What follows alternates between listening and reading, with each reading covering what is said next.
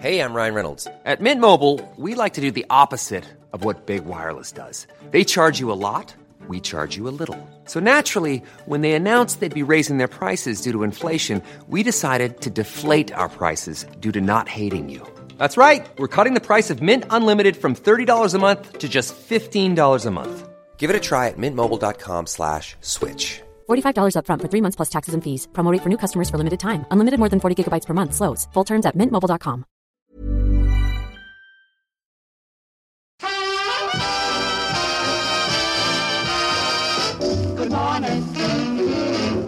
are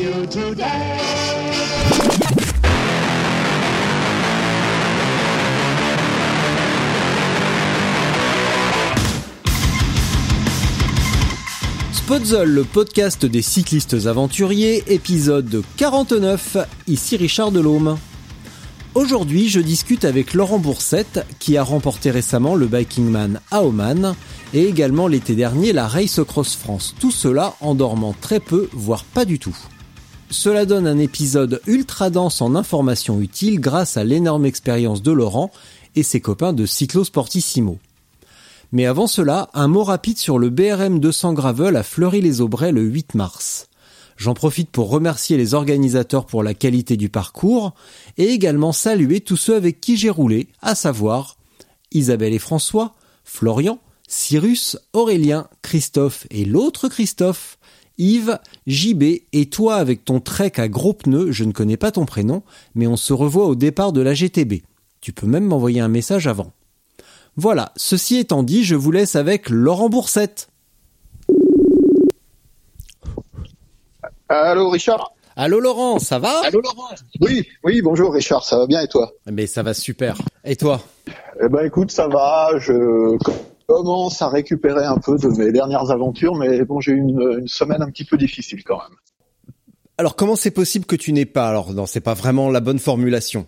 J'allais dire comment c'est possible que tu n'aies pas encore bien récupéré de Oman, sachant que là à 14 heures, tu prends le train pour aller faire euh, le truc euh, électrique versus musculaire? Euh, alors écoute, en plus changement de programme, c'est que j'y vais pas en train, j'y vais en partie en vélo et une partie en voiture. Mais je pars en vélo à 14 heures là. Ouais. Ouais. Euh, bah, j'ai pas récupéré. Je vais le faire parce que parce que j'ai mes copains qui y sont et que c'est une organisation de Luc qui, qui m'a contacté assez tôt dans la saison pour me proposer cette aventure, que ça me plaît beaucoup, que c'est la première fois qu'on va faire de l'ultra distance en laissant s'affronter euh, des vélos classiques et puis des vélos électriques. Il se trouve que je travaille dans le vélo électrique depuis maintenant 5 ou 6 ans, donc euh, le challenge m'intéresse aussi. Et oui, ça. euh, Et je- après qu'on y qu'on- Non non, vas-y, pardon. Et, et après, et après, concernant ma forme, bah ouais, j'ai eu un peu de mal à récupérer de, de Oman euh, parce que la course a quand même été difficile, en particulier à cause de la chaleur. Qu'évidemment, euh, moi qui habite dans le Vercors, bah, je suis pas habitué à des chaleurs de 40 ou 45 degrés et que j'avais aucun moyen de m'y habituer pendant l'hiver. Évidemment. Et que donc au retour, eh ben, euh, j'ai eu bronchite, euh, fatigue générale, beaucoup de mal à dormir. Donc je suis pas au, au top, mais bon, je vais gérer euh, la prochaine aventure comme un entraînement pour des aventures futures en fait. Euh, voilà, je vais tester du matériel, je vais tester euh, la possibilité de dormir sur des courtes périodes. donc ça reste un entraînement intéressant. Ah ouais, tu vas essayer de dormir carrément. Ah dis donc. Ouais, bah en fait, je sais pas si tu sais, mais dans le règlement, il y a quatre euh, points de contrôle sur lesquels on est obligé de s'arrêter une heure. Ah. Euh, ce qui doit normalement permettre de rétablir une certaine égalité entre les vélos électriques et les vélos classiques. Euh, et donc, je vais profiter de cette heure d'arrêt imposée pour euh, faire des micro-sommeils de euh, trois quarts d'heure ou une heure et voir ce que ça peut tester. Parce que j'ai jamais eu l'occasion de le faire. C'est-à-dire qu'en général, soit je ne dors pas du tout, si la course fait euh, jusqu'à trois jours. Mhm. Et puis si après on est au-delà de trois jours, euh, dans mes expériences pré- précédentes, je dormais plutôt plus longtemps, donc plutôt sur des périodes de trois heures. Mais j'ai jamais testé euh, trois quarts d'heure ou une heure, donc ça va être l'occasion. Eh ben, ça va être l'occasion de détester un truc, de, de, de détester, de tester un truc inédit. Alors, je te demande 15 Voilà. secondes, je vais ouvrir à mon chien parce qu'il est très mignon, mais il est con comme ses pieds. Et là, il va absolument Ah, sortir, donc je reviens dans un instant. Ouais, ça marche. Eh, tu sais quoi? Profites-en pour te présenter pour le moment dans, dans l'intervalle Laurent Boursette. Bonjour déjà. Qui es-tu? D'où viens-tu? Et où habites-tu? Et que fais-tu dans la vie? Et je reviens, je vais ouvrir à mon Ça chien. marche. Bon, bah, bon, bonjour, donc euh, Laurent Boursette, j'ai 50 ans. Euh, je travaille donc dans le monde du vélo depuis 30 ans et dans le vélo électrique depuis 5 ans. Et je pratique le cyclisme ultra-distance depuis 2003, où j'avais commencé par Bordeaux-Paris. Euh, voilà, donc j'ai eu pas mal d'expérience sur différentes, euh, différents challenges, différentes distances. euh, et aujourd'hui, je fais trois, trois, quatre épreuves dans l'année sur des, des parcours un petit peu changeants, un petit peu différents pour varier les expériences. Et je suis de retour. Comment tu as commencé ben, c'est le comment tu bah oui tu sais la porte est à 10 mètres de moi ça va et puis et puis j'ai un border collie hein, j'ai pas non plus un chien qui ressemble à un poney donc donc c'est facile Ah ouais, à faire sortir. cavale, ça, ouais. Oui il court vite le bougre il aime ça. Donc comment en es-tu venu au vélo finalement? Alors, euh, j'en suis venu au vélo par le biais du triathlon, en fait. Euh, le triathlon a été mon premier sport. Quand j'avais euh, 16 ans, j'ai commencé le triathlon à l'époque où le triathlon apparaissait en France. Euh, j'ai fait ce sport parce que mes parents voulaient pas que je fasse de vélo. Ils trouvaient ça dangereux. Il y avait des histoires de dopage, euh, des engueulades à la fin des courses, les risques de chute, euh, etc. Donc mes parents m'ont dit non, vélo, tu feras pas. Et donc j'aurais proposé triathlon et visiblement ça leur plaisait plus parce que euh, d'abord c'était plusieurs sports, c'était assez sympa, c'était un peu à la mode. Et puis on roulait pas en peloton, normalement on devait rouler plutôt tout seul, donc il y avait moins de risques de chute. Et donc voilà, de 16 à 23 ans j'ai fait du triathlon. Et puis euh, au fur et à mesure que je faisais du triathlon, bah, pour progresser dans la partie vélo, euh, j'ai, je me suis mis au vélo dès que j'ai eu 18 ans, parce que là en l'occurrence, euh, j'avais plus demandé la permission à mes parents. Donc j'ai d'abord fait du vélo pour progresser en triathlon. Et puis après, euh, à 23 ans, j'ai arrêté le triathlon parce que c'était un petit peu compliqué en termes d'entraînement pour avoir la piscine, des stades, avoir des horaires différents. Et donc je me suis mis uniquement au vélo qui me demandait un petit peu moins de temps d'entraînement. J'ai gravi les échelons, j'ai un peu couru dans toutes les catégories. Euh, et finalement, en 2002, je suis arrivé à l'ultra distance par le biais de Bordeaux-Paris, qui était une course encore très accessible pour des cyclistes classiques. Mhm. Et ça m'a beaucoup plu. Et donc après, euh, pendant pendant quelques années, euh, j'ai fait euh, l'ultra distance à une époque où il n'y avait pas encore beaucoup d'épreuves et où il n'y avait pas beaucoup de participants. Jusqu'en 2007, donc j'ai fait ça. Et puis ensuite une coupure de 10 ans pour faire du trail. Et puis en 2017, je suis revenu à l'ultra distance parce que j'étais un peu cassé euh, par le trail. J'ai un sport qui est plus adapté au vélo qu'au qu'au trail. Donc j'avais des blessures à répétition, des douleurs assez fréquentes euh, lors de mes longs entraînements. Mm. Et donc je suis revenu euh, au vélo ultra distance, en profitant en plus maintenant d'avoir plus de choix dans les épreuves, plus de concurrents. Enfin voilà, c'est un peu plus sympa maintenant que ça n'était il y a une dizaine d'années. Ouais, donc euh, t'as as eu un petit peu le, le rôle de précurseur avec d'autres sur les épreuves longue distance de l'époque. Bon, même s'il y en avait encore, euh, il y en avait déjà depuis bien longtemps. Il y a deux semaines, j'ai croisé deux cyclos à côté de chez moi. Elle a, elle a donc vraiment, tu vois, 60 ans. La dame Ouais. a fait 5 Paris-Brest-Paris. Ah oui, oui, bien sûr. Hein. Donc euh, ça m'a un petit peu sidéré. Je les ai vus sortir d'un chemin avec euh, des gravels. Je les ai arrêtés. Moi j'étais en voiture. Je me suis arrêté sur le bord de la route pour euh, les arrêter et parler un peu avec eux. J'étais sidéré. La dame 5 Paris-Brest-Paris et le monsieur 4. Euh, J'étais sidéré quand même. C'est euh, c'est vraiment très beau. Et en 2002 donc t'as fait. Bordeaux-Paris. Il y avait à Oui. part à part justement Bordeaux-Paris, Paris-Brest-Paris ou d'autres BRM longs. Pareil, les BRM, euh, il y a une longue tradition euh, de la longue distance chez les cyclotouristes. Il y avait quoi à cette épreuve-là? Il y Euh, avait, il y il y avait avait quoi comme à épreuve à, ce cette époque? Hors Non, il BRM, rien, je veux dire. à l'époque. euh, ouais, ouais, hors BRM, moi j'ai fait juste Bordeaux-Paris, euh, donc en 2002, en 2003 Bordeaux-Paris, Paris-Brest-Paris, Ouais. et puis en 2004, je crois, est arrivé le RPE, Red Provence Extrême, dont j'ai fait la première édition. Et puis ensuite, j'ai refait euh, le RPE pratiquement tous les ans à cette époque-là, et Mhm. j'ai fait également le Red Vosgien, le Red Extrême Vosgien, Ouais. qui a dû apparaître vers 2006 ou 2007, quelque chose comme ça. Il paraît que c'est un Mais, sacré euh, morceau, ça aussi. Ah oui, en termes de dénivelé, c'était le plus dur parce que Ouais. des montées pas forcément très longues par rapport à ce qu'on connaît dans les Alpes, mais, mais très raides, très répétitives, très peu de plats en fait entre Ouais. les différentes montées. Ouais, c'était c'était très très difficile. ouais. Pourquoi tu t'es, bah, pourquoi tu as arrêté le vélo après pour le trail? Manque de temps, je suppose, famille, travail? Euh, alors euh, travail, oui, j'étais dans une période où je bossais pas mal, ouais, et euh, aussi euh, parce que j'étais un peu lassé de faire tout le temps les mêmes épreuves justement parce qu'il n'y avait pas assez de, de changements, c'était tout le temps les mêmes. Le RPE, je l'avais fait trois ou quatre fois, je connaissais le parcours par cœur. On était quoi, 20, 25 au départ. Red Vosgien, c'est pareil, l'année où je l'ai fait, on nous a été 25 au départ.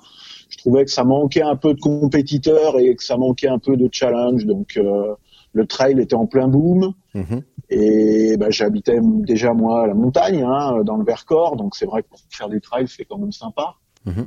Et voilà, ça m'a attiré. Et puis en plus, oui, j'avais aussi euh, beaucoup de potes euh, avec qui j'ai fait une partie de mes études qui se sont mis au trail. Donc on s'est dit c'est sympa le week-end, on pourra se retrouver pour faire des trails ensemble.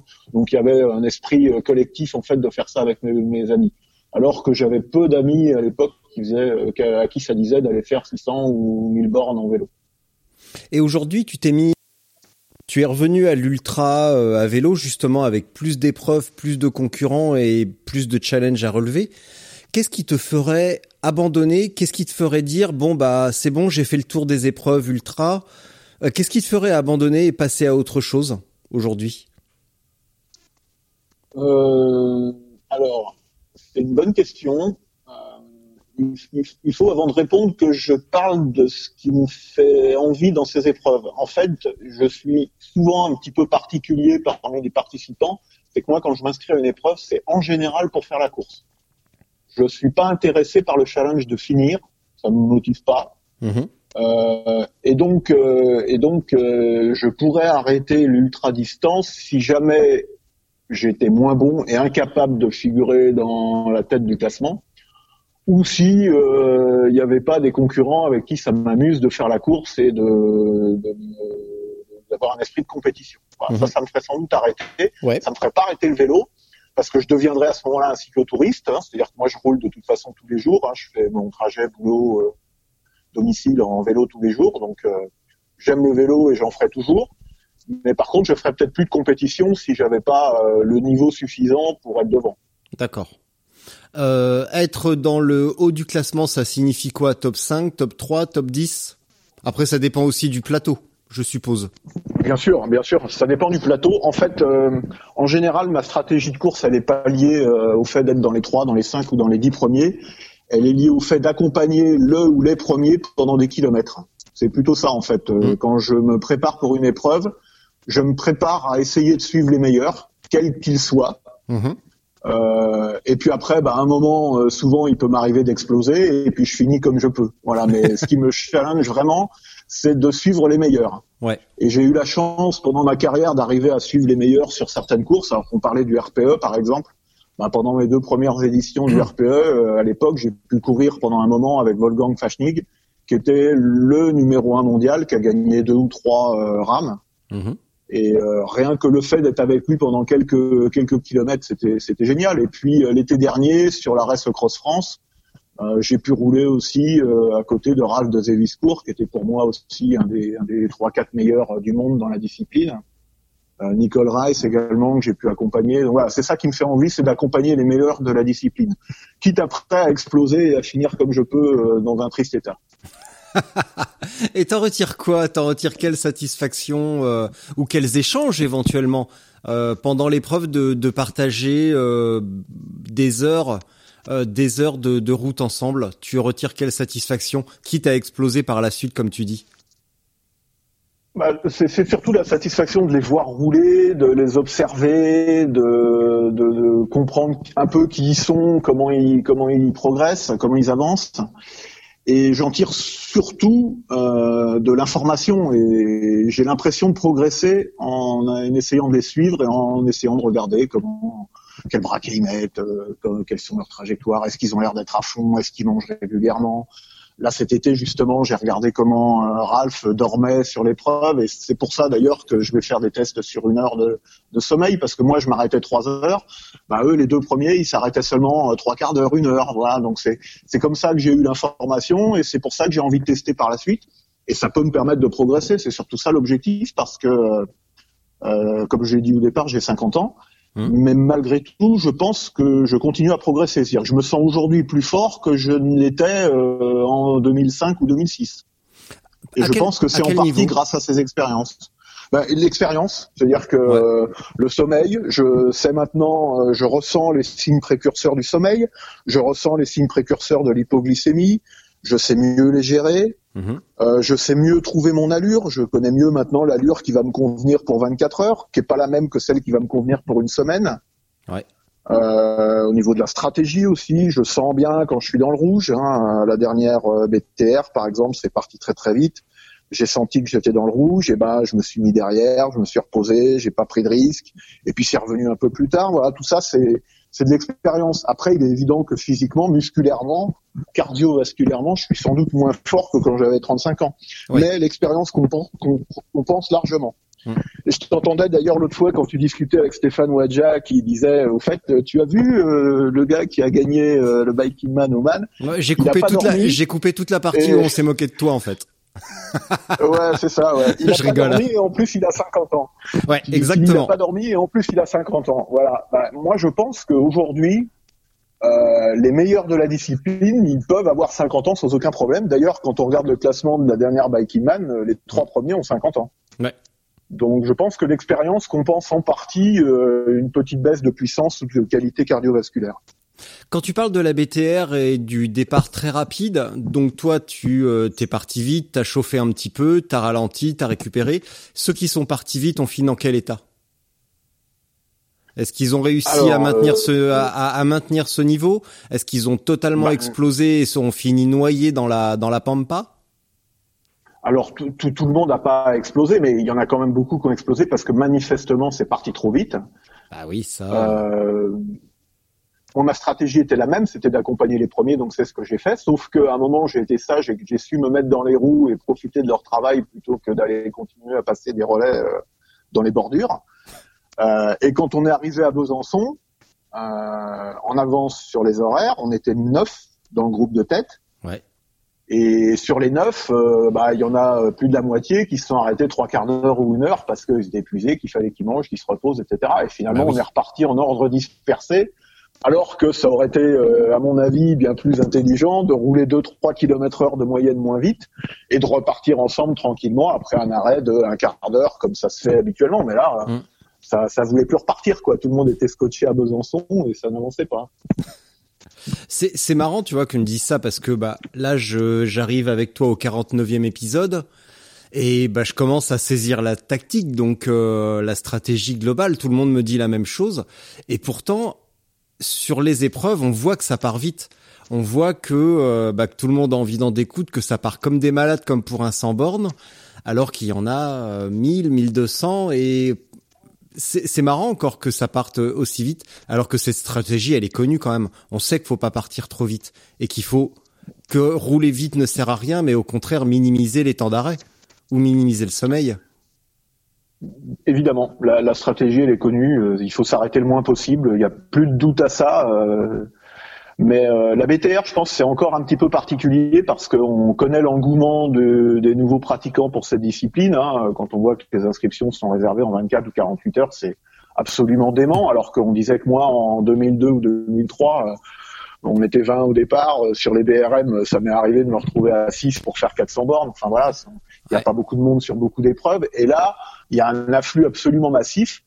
Et forcément, quand tu as 300 partants au départ d'une BTR, tu as pas 300 personnes qui sont habituées à faire ce genre d'effort. C'est-à-dire qu'il y a, à mon avis, euh, au moins les deux tiers qui sont des novices ou quasiment des novices. Et qui vont sans doute partir trop vite parce que, bah, effectivement, c'est c'est sympa de, de rouler en peloton assez vite, euh, d'avoir la sensation de participer à une épreuve un peu euh, légendaire maintenant et, et, euh, et intéressante. Et je pense que tout le monde se fait un peu, un peu mal aux jambes dès le départ pour finalement exploser un petit peu plus loin. Alors encore que exploser, bon, moi je je peux comprendre que certains aient envie de dormir 6 heures après avoir roulé à 35 à l'heure, hein, ça ne pose pas de problème. Chacun fait son rythme comme il veut. Tout le monde n'est pas obligé de le faire à allure course. Moi, j'ai choisi de le faire de façon compétition, mais c'est pas forcément le cas de tout le monde. Mais en termes de stratégie, et si on cherche le résultat, il est évident qu'il vaut mieux partir moins vite et dormir moins.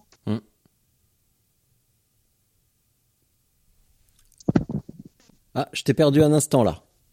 Ouais, je suis toujours là. Ah d'accord, eh ben voilà, on ne, on ne disait rien. Tout à l'heure, tu me disais, euh, je roule avec les premiers. Euh, tu m'as cité plein de noms euh, que, que j'ai oubliés parce qu'en plus je ne connais pas ces, ces individus. Ouais. Malgré tout, toi tu roules avec les meilleurs, mais il s'avère que sur la race, la race Cross France, c'est quand même toi qui gagnes. Tu gagnes à Oman. Je suppose que tu en as gagné d'autres et que tu ne le dis pas. Euh, qui vient t'observer? Est-ce que toi ils t'observent un petit peu? Parce qu'ils doivent finir par euh, te connaître aussi.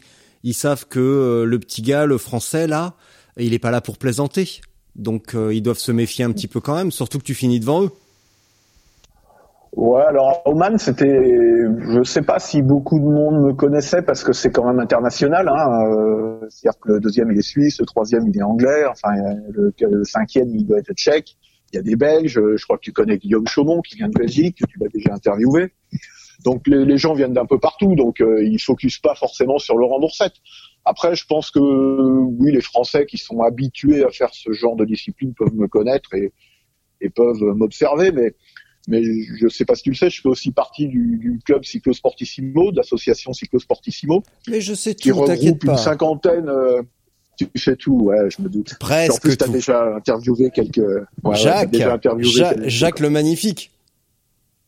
Jacques, Paul aussi, Paul Galéa. J'ai échangé avec lui ce matin pour savoir un peu ce qu'il projetait euh, comme plan alternatif suite à l'annulation de l'Italie Divide. Ah bah oui, oui, ouais, ouais, effectivement, ouais, il va falloir trouver des plans B. Ouais. Ouais, Il y a la Race Cross Italie aussi qui a été annulée là cette semaine. bien sûr. Ouais, donc et donc faisant partie de, de ce club, euh, on est on est déjà nous tous euh, un peu en relation. Hein, euh, donc on échange nos stratégies, on échange nos conseils de ravitaillement, de, de textiles, d'équipements, de matériel sur le vélo. Euh, et ça, je pense que c'est vraiment important. Ça donne quand même un gros avantage euh, aux gens qui font partie de cette assoce. Hein. Mhm. On est on est plusieurs. Il y a Thomas Dupin qui est un très très bon coureur. Euh, euh, il y a pas mal de, de gars d'un bon niveau et je pense que c'est un avantage de pouvoir échanger, de pouvoir se connaître et de pouvoir du coup quand on est sur des épreuves se retrouver. Tu vois, sur la BTR, je te disais qu'on était neuf à arriver à Besançon ensemble, bah, on était cinq euh, cyclosportissimo déjà. Donc euh, ça facilite un peu le travail quand tu connais quatre de, de tes coéquipiers, euh, que tu as un peu plus l'habitude de rouler avec eux. C'est aussi un avantage non négligeable pour pas trop exploser et pour pas se retrouver seul dans la pampa. Ouais, oui, oui. C'est quand même bien de bah, de, de rouler avec des mecs qu'on connaît. Ça permet, ça ça ça ça, ça accélère aussi les échanges parce qu'on n'a pas à faire connaissance. euh, salut, ça va Qu'est-ce que tu comptes faire? On roule ensemble, on s'arrête ensemble. Euh, c'est quand même bien.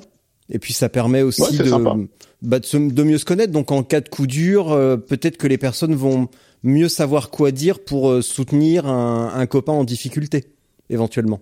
Ouais, tout à fait. Ouais, c'est ça. Bah, finalement, on est reparti euh, à trois, tu vois, donc avec Thomas Dupin et Patrick Gilles, qui est le président de, de Mhm. Cyclosportissimo. Et puis on a été jusqu'en Suisse comme ça tous les trois. donc euh, ouais, c'est super. Et euh, effectivement, je pense que le club, globalement, moi, bon, peut-être que mon nom peut être un peu connu, mais globalement, le club Cyclosportissimo, lui, il est connu Ouais. parce que effectivement, il regroupe un certain nombre de gars plutôt costauds et, et dans une ambiance plutôt sympa. Ouais, complètement. Du coup, toi, tu, tu, tu roules quand même finalement pas mal, même si, euh, bon, t'as 50 ans, donc tu es plus ou moins déchargé, déchargé des obligations familiales. Je suppose que si tu as des enfants, ils sont grands.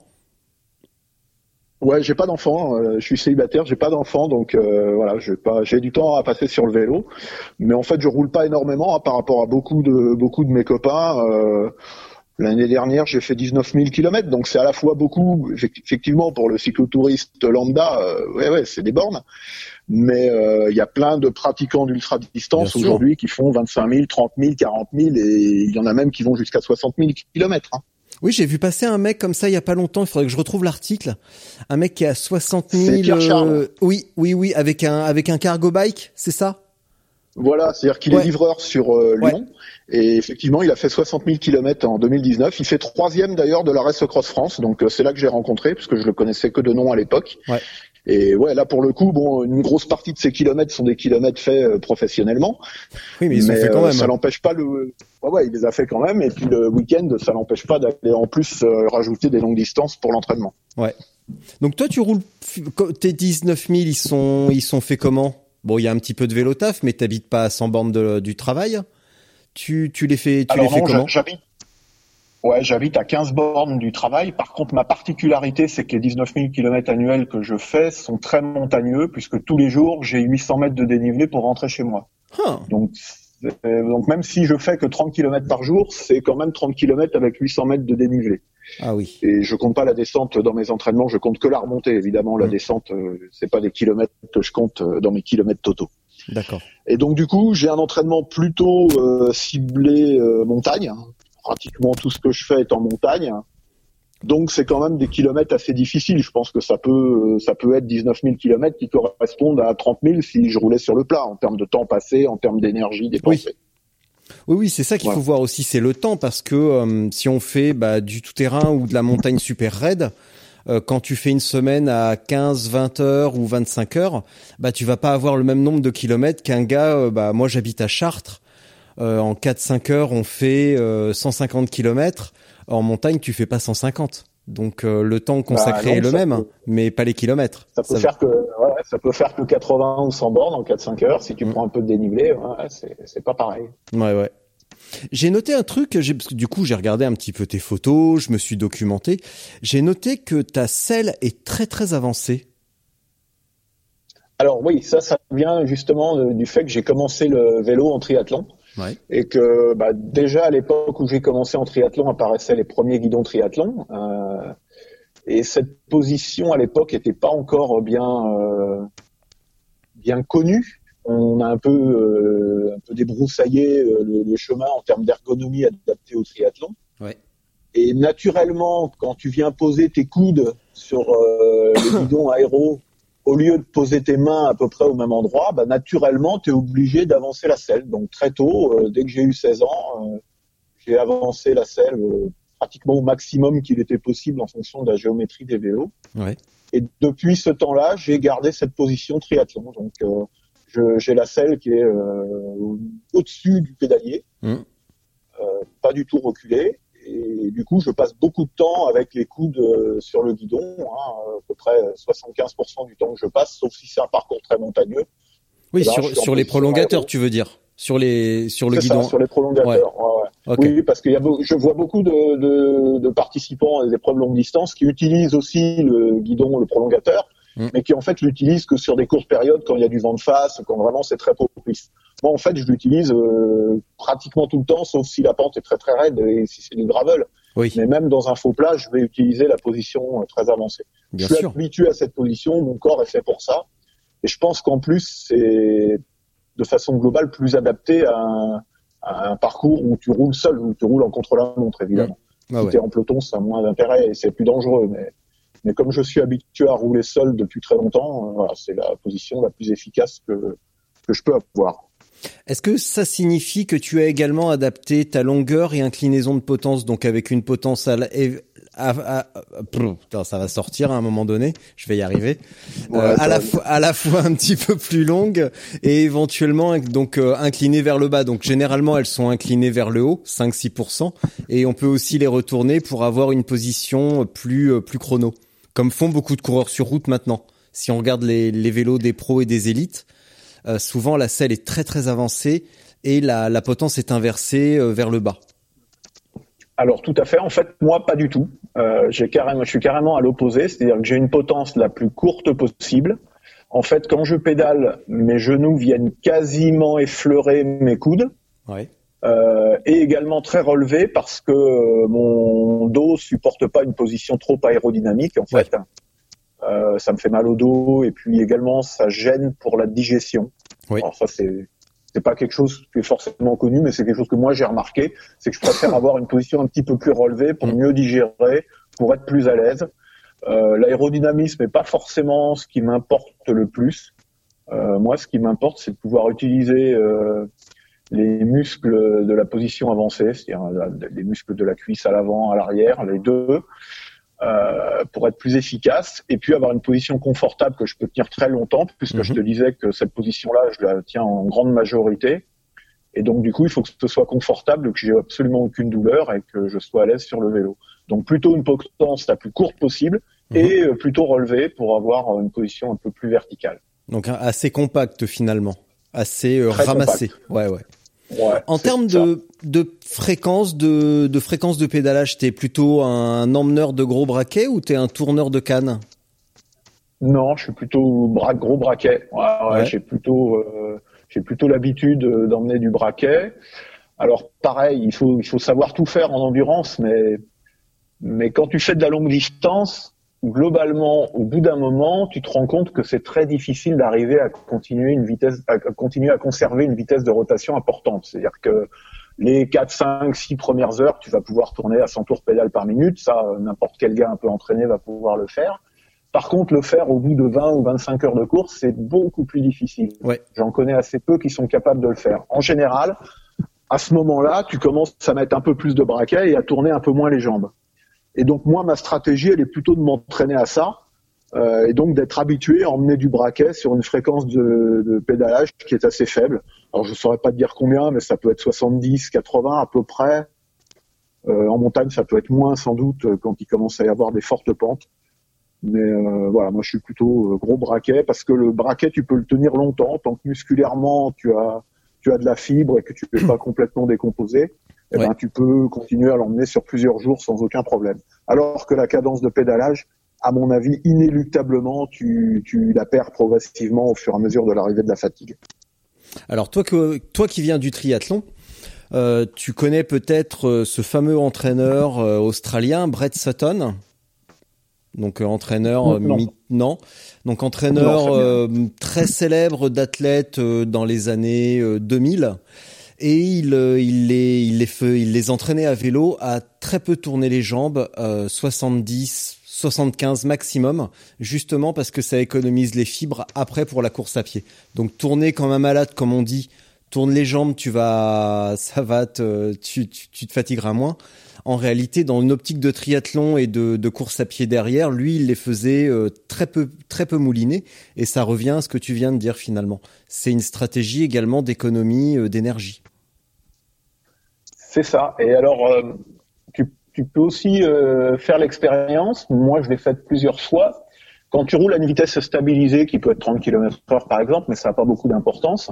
En général, quand tu tournes beaucoup plus les jambes, tu vas avoir tes fréquences cardiaques qui vont avoir tendance à monter. Que, Globalement, on a des fréquences cardiaques plus élevées quand on tourne les jambes que quand on met du braquet. Mm. En tout cas, si on est habitué aux deux modes de fonctionnement. Euh, et c'est ça aussi l'intérêt en longue distance, c'est que du coup, si tu as des fréquences cardiaques qui sont moins élevées, bah, tu restes plus facilement dans une zone où tu vas utiliser les lipides, où tu vas être en endurance fondamentale, Ouais. et donc où tu vas pouvoir durer plus longtemps. Parce que parfois, pour 4-5 pulsations de plus, bah, tu vas te retrouver euh, sur euh, un- en termes énergétiques euh, à pomper du glycogène plutôt qu'à utiliser les lipides du corps, et donc bah, forcément, ton endurance sera moindre. Bon, on le voit dans les pelotons quand tu roules, enfin, quand on roule avec des euh, avec des cyclistes plus âgés, on voit très bien qu'ils roulent, qu'ils emmènent plus gros et que le, le cœur moins, le cœur monte moins, qu'ils sont moins explosifs, moins puissants et ils emmènent tous gros les cyclos et ils moulinent pas. Et ceux qui moulinent, ils Ouais. avancent vraiment pas. Donc euh, et puis même en, emmener gros, euh, c'est aussi euh, c'est aussi plus efficace malgré tout. Avoir un grand, un gros gros plateau, un grand gros plateau ou gros grand plateau plutôt, c'est plus efficace que que de s'acharner à tourner les jambes sur un 48 ou un 50. Ouais, en tout cas en longue distance, oui, je pense que ça fait partie des choses qu'il faut savoir faire et qu'il faut avoir euh, testé. Et d'ailleurs, moi, quand j'ai commencé le vélo, euh, donc euh, vers les vers les 20 ans ou triathlon vers les 16 ans, à l'époque, on nous faisait mettre de temps en temps un très gros braquet tout à droite pour faire un- une sorte de musculation, Bah oui. euh, pour habituer euh, les cuisses à emmener du braquet. Et moi, c'est quelque chose que j'ai conservé et que je fais encore pendant l'hiver, de faire au moins une séance par semaine de force où je vais faire pendant une demi-heure, je vais avoir euh, 50-12 et je vais essayer de maintenir un rythme élevé euh, avec ce, ce braquet-là pour, euh, pour travailler la force. Ben, je pense que c'est une des raisons pour laquelle Paul, dont on parlait à l'instant, est si fort. C'est parce que euh, lui ou Maxime Barra, euh, ils font beaucoup de, pi- de pignons fixes et euh, ils ont quand même des développements assez euh, assez importants sur leur fixe. Et, euh, et ça, ça oblige à avoir, si, tu, si on veut avancer correctement avec un gros braquet, ça oblige à avoir une grosse cadence. Et je pense que c'est aussi une des raisons pour laquelle Paul est aussi euh, redoutable. C'est parce qu'il a à la fois de la force et en plus une, une bonne cadence, un bon rythme. Et je pense que c'est ça. Il faudrait que je lui repose la question, mais je pense que ça, ça, ça joue énormément en fait. Oui, bon, de toute façon, euh, de façon générale, il faut être assez euh, complet. Hein. Euh, aujourd'hui, pour pour marcher en ultracyclisme, hein, de toute façon, il faut être un bon cycliste, il faut être capable d'aller vite, il faut être capable de tourner les jambes, faut être capable de mettre du braquet, faut en général être assez complet, c'est-à-dire que tu peux pas être que. Ah, je t'ai perdu, Laurent. De plus en plus, il va falloir être plutôt euh, technique, c'est-à-dire savoir se protéger dans les roues, savoir faire une bordure, mm. savoir se positionner dans un éventail. Ça va devenir de plus en plus indispensable parce que le niveau il progresse très très vite. Moi qui mm. suis depuis quelques années dans l'ultra distance, je peux te dire que le niveau progresse excessivement vite en ce moment, comme mm. il progressait très vite il y a dix ans dans l'ultra trail. Ouais. Donc il va falloir savoir faire tout ça. Il faut il faut être complet. Et en plus, maintenant, il va y avoir le gravel où il va plus falloir seulement être un bon routier, mais il va aussi falloir euh, s'en sortir un peu techniquement quand il y a du gravel ou quand ça devient un petit peu difficile. Et puis après, il y a l'aspect spécifique qui est l'aspect euh, nourriture, alimentation, qui est l'aspect sommeil, qui est l'aspect stratégie. Là, c'est en plus ce qu'il y a à savoir faire. Même si on est un très bon cycliste, on peut être un coureur élite, être mmh. très fort, savoir tout faire, mettre du braquet, savoir se positionner dans un peloton. Si on ne sait pas quand dormir, quand détecter les signes de fatigue, quoi manger, euh, quand s'arrêter, etc. Bah, on peut pas être du jour au lendemain euh, dans les meilleurs euh, ultracyclistes. Oui, oui. Tout ça, ça s'apprend. À l'instant, tu disais que le niveau monte. Est-ce que c'est dû, par exemple, à l'arrivée bah, de d'ex-coureurs élites? Donc, je pense que tu connais Cédric Détouche, qui était devant sur la BTR avec son binôme Mike GT. Oui, oui. Ouais. Donc Cédric, c'était un très bon élite. On est, euh, on habite à quelques kilomètres l'un de l'autre et euh, là malheureusement il ne peut plus rouler. Il a été opéré euh, ces derniers jours. Et, et quand tu disais justement ça devient technique, il faut savoir rouler en groupe, il faut savoir s'abriter, il faut savoir faire une bordure. Euh, est-ce que ça va pas poser problème aussi à justement aux deux tiers éventuellement de, participants qui découvrent le vélo depuis peu et qui n'ont pas toute cette technicité que nous coureurs avons depuis euh, le plus jeune âge, depuis nos premières courses minimes ou cadets? Est-ce que ça va pas manquer?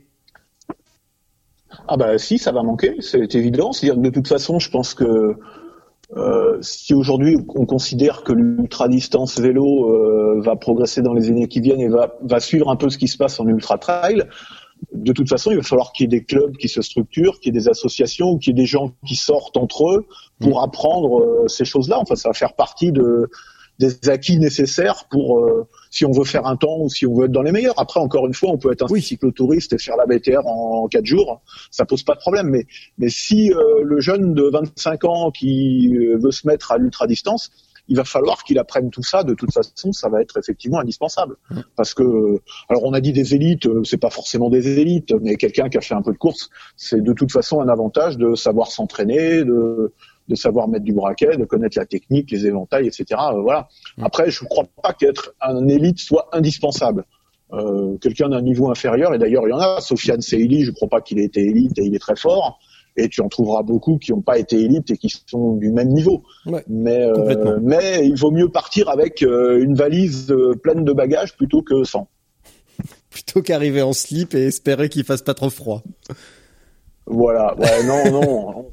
Il y a, il y a, quelques années, pardon. Non, non, vas-y, je te laisse finir. Non, il y a, il y a quelques années, on, pouvait s'en sortir. C'est-à-dire que moi, j'ai connu des gars qui, dès leur première expérience en ultra distance, marchaient tout de suite parce qu'on était 20 au départ, que les écarts de niveau étaient énormes, euh, qu'il n'y avait pas forcément de stratégie et que tous on découvrait ce sport. Même même quelqu'un qui en fait comme moi depuis 2002, euh, il y a toujours des choses à apprendre et j'en apprends beaucoup plus aujourd'hui qu'il y a 10 ans. Mm.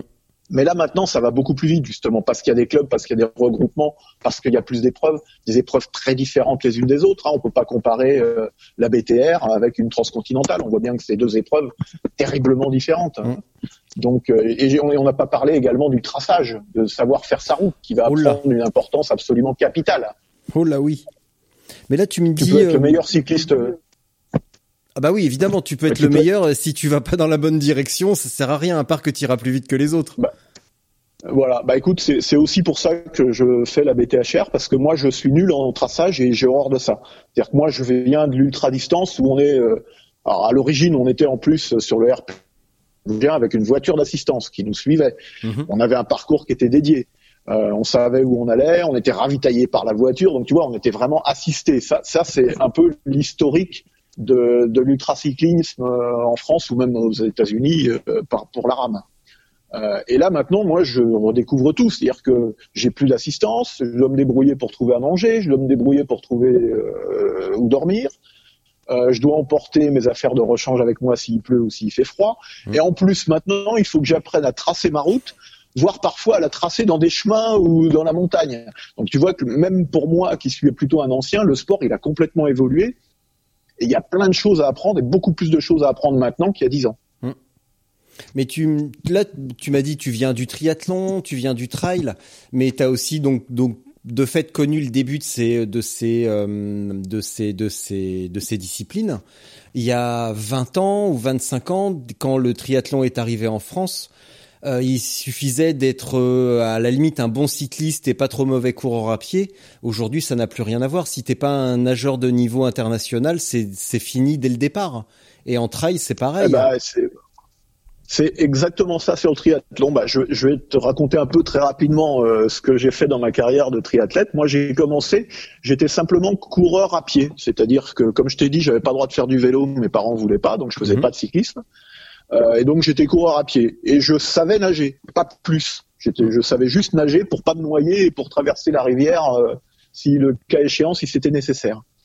Et puis rien que le fait de savoir euh, courir et donc de savoir nager, j'étais régulièrement dans les trois premiers de ma catégorie d'âge sur les triathlons. Donc forcément, ça te motive beaucoup. Mm. Du coup, je me suis mis au vélo, j'ai progressé en vélo.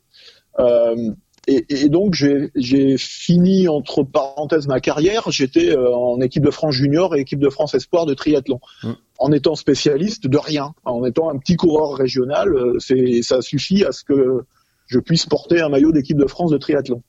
Par contre, trois ans plus tard, j'avais des jeunes qui avaient donc trois ans de moins que moi, qui arrivaient en équipe de France et qui savaient faire les trois sports à la perfection. Mm. C'est-à-dire que le sport a évolué tellement vite que les gars savaient nager, euh, avaient un niveau euh, national en natation, ils avaient aussi un niveau national en course à pied, et ils étaient aussi forts que moi en vélo. Mm. Voilà, donc en trois ans, je me suis trouvé complètement euh, dépassé par des jeunes dont le triathlon était leur premier sport de compétition, alors que bon, bah moi à 16 ans, c'était déjà un peu tard pour devenir un nageur. hein. Mm. Voilà, donc c'est exactement ça. Ce, on est, on est quel jour là? On est jeudi. Hier, je suis en début de semaine et hier, je suis tombé sur les résultats des championnats d'Europe de duathlon. Et euh, ça relatait les, la, la course des Français dont les noms m'ont échappé. Et les mecs ont des références à 28-30, 28-45 sur 10 kilomètres. Ça te donne. euh, Et j'ai découvert hier en voyant un article euh, sur le contrôle longitudinal des marathoniens pour pour Ah, Tokyo que les mecs que le mec en question, donc un 28-45, 28-30, il est aussi dans la liste euh, marathon euh, pour Tokyo en équipe de France pour donner une idée du niveau quoi. Oui, bah ça m'étonne pas. Moi, je connais aussi euh, Cassandre Beaugrand. Je sais pas si tu en as entendu parler, qui est dans l'équipe féminine, qui est actuellement la meilleure française en triathlon courte distance, Ouais. euh, qui a été capable à la fois de remporter les championnats de France de cross-country et en même temps d'être la meilleure triathlète française. Mm. Ah, c'est elle. D'abord, elle a un geste technique en course à pied qui est absolument parfait. Ouais. Euh, ensuite, c'est une excellente nageuse. Elle a appris la natation très tôt. Le vélo restant son point faible, mais comme on le sait, le vélo devient un peu moins important dans le triathlon moderne puisque tu peux rouler en peloton. Donc Oui, ça pardonne du coup un petit peu. C'est anecdotique le vélo, hein. C'est euh, c'est histoire de montrer le nom des sponsors, mais sinon euh, c'est plus c'est plus comme avant, tout seul dans le vent avec les mecs qui roulaient à bloc. Maintenant c'est du peloton, Ouais. donc euh, si tu sais faire la sortie du mercredi après mais avec les cyclos, euh, tu peux faire un niveau un triathlon de niveau international, c'est à peu près pareil. Donc euh, Ouais, ouais, tu exagères un petit peu, je pense, t'en rajoutes un peu, mais effectivement, le, le vélo est beaucoup moins important qu'il a été par le passé. Ouais. Ouais, ouais, ouais. Bon, dis donc, tout à l'heure également, on va terminer sur tout ce que tu as pu euh, dire. En fait, tu sais, j'écoute et après je reprends des fragments et je demande des précisions sur ce fragment. Toi et le tout-terrain, ça en est où? Est-ce que ça t'intéresse? Tu vois, par exemple, tu parlais de Sofiane Seili, là, il vient de faire l'Atlas, euh, de Stéphane, de plein d'autres, de Patrick, que je salue au passage. Euh, toi, ça t'intéresse ou tu vas rester euh, vraiment route-route? Ou au contraire, est-ce que ça sera euh, une étape supplémentaire le jour où tu vas commencer à te lasser de la route? Est-ce que tu considères cette possibilité? Alors, euh, pas, pas vraiment en fait. J'ai pas de passion pour le tout-terrain. C'était ma première expérience sur le biking man avec du gravel, même si je fais aussi du VTT en loisir en montagne, mais euh, Mm. mais du gravel avec un vélo de route euh, sur une longue distance, c'était ma première expérience. Je peux pas dire que j'ai été passionné par le truc. Euh, D'abord parce que j'avais un, vélo qui était parfaitement adapté à la route. hein. Moi, j'étais allé à Oman en fait parce que j'adorais les paysages désertiques, euh, petites montagnes, collines, et puis le Jebel Shams, qui est une montagne absolument terrible, euh, magnifique, et, mais très difficile à pratiquer. Euh, mais surtout, ce qui me plaisait à Oman, c'était le fait essentiellement de rouler sur des autoroutes. Donc euh, des quatre voies, Ouais. très larges, en sécurité, où on peut aller vite. Euh, voilà, c'est un peu mon fantasme, moi, c'est d'essayer d'aller vite. Ce qui me plaît dans, les, dans la longue distance, c'est malgré tout de conserver une impression de vitesse. Hmm. Euh, c'est pour ça que j'ai commencé par Bordeaux-Paris, parce que Bordeaux-Paris, à l'époque, on pouvait encore rouler, euh, ah, on roulait à 35 de moyenne, hein, de moyenne sur euh, 600 bornes. Ouais. Moi, ça me, ça me faisait rêver, quoi. Ça, ça me faisait vraiment envie. Donc, c'était en peloton, rien à voir avec ce qu'on fait maintenant. Mais malgré tout, ça restait un peu une course, simplement une course un peu plus longue que les autres courses. Et j'allais à Oman pour ça. J'allais à Oman parce que j'avais l'impression que sur le circuit qui n'était pas excessivement montagneux, il devait y avoir 9000 mètres de dénivelé sur 1050 km, bah, en dehors des 50 km de gravel, j'allais pouvoir me faire plaisir sur des autoroutes, à rouler très vite, à mettre du braquet, on en parlait tout à l'heure, voilà, Mhm. j'adore ça, mettre beaucoup de braquet, relancer très fort dans, en haut des bosses, faire les descentes au taquet, voilà, c'est ça qui me fait envie, avoir cette impression de vitesse qui est toute relative parce qu'au final j'ai roulé à 25 km heure à compris donc c'est pas de la vitesse mais en tout cas euh, ça me faisait envie voilà Mm. Et donc le gravel euh, bah, je, je devais passer par là c'était un incontournable mais je peux pas dire que ça me motivait et que j'ai envie d'en refaire je cherche plutôt de, de l'asphalte lisse des, des belles routes euh, plutôt en bon état et où on peut aller vite Donc pour, là, tu vas partir. euh, alors rappelle-moi, c'est quoi l'épreuve sur laquelle tu vas là? Alors la BTHR, c'est euh, la Blue Train Historic Race. Euh, c'est un nouveau challenge de Luc Royer, euh, des pionniers Chilcoot. Euh, L'idée, c'est de reprendre euh, un, un défi qui avait été lancé euh, par un milliardaire avec une, une voiture, une Bentley, qui avait lancé un défi de pouvoir arriver à Londres, de Cannes à Londres, plus vite que euh, un train qui faisait ce même parcours. Et donc Luc Royer a repris euh, historiquement ce, ce, ce pari et nous propose de nous affronter entre vélo électrique et enfin vélo à assistance électrique homologué 25 km heure avec une seule batterie, euh, opposé aux meilleurs ultracyclistes euh, français euh, avec des vélos tout à fait classiques pour l'ultra distance. Euh, en sachant donc que le parcours fait en gros 1300 km euh, et qu'il y a quatre points de contrôle. Donc on part de Cannes, on a un premier point de contrôle à Aix-en-Provence, un deuxième à Lyon, un troisième à Paris, à Nières exactement, Mhm. et puis ensuite on se retrouve à Calais pour le dernier point de contrôle. On passe le- en ferry euh, la Manche et on termine euh, à Londres pour l'arrivée. Et donc l'idée est de laisser s'affronter ces deux catégories de pratiquants entre vélo électrique homologué et euh, vélo ultra distance. D'accord. Donc sur les sur les vélos classiques, allons, on va dire. Donc il y aura toi, il y aura, je, je pense qu'il y aura aussi euh, l'incroyable Jo- Joachim Mandler. euh, que j'avais interviewé il y a quelques semaines, le, le super Jojo, ultra Jojo même, si on peut dire, c'est son sur- c'est son pseudo euh, social. Euh, et il y aura qui en électrique Alors en fait moi je suis en électrique. Ah ah Je, je suis pas en ultracycliste. Justement, ce qui m'intéressait dans le challenge, c'était pas de faire une énième euh, course ultracycliste contre en plus euh, des adversaires que je connais bien, puisqu'on est plusieurs de cyclosportissimo. Ouais. Donc, ça me challengeait pas beaucoup d'aller le faire en vélo classique. Moi, ce qui m'intéressait, c'était de, de le faire en vélo électrique pour euh, analyser justement la possibilité euh, de résister aux ultracyclistes avec un vélo électrique. Bon, dans le dans la mise en place du challenge, je pense qu'on a assez peu de chance avec les vélos électriques, malgré tout. Mm. Euh, parce que les pauses obligatoires sont que d'une heure et qu'en en une heure, tu recharges pas suffisamment la batterie pour repartir à bloc.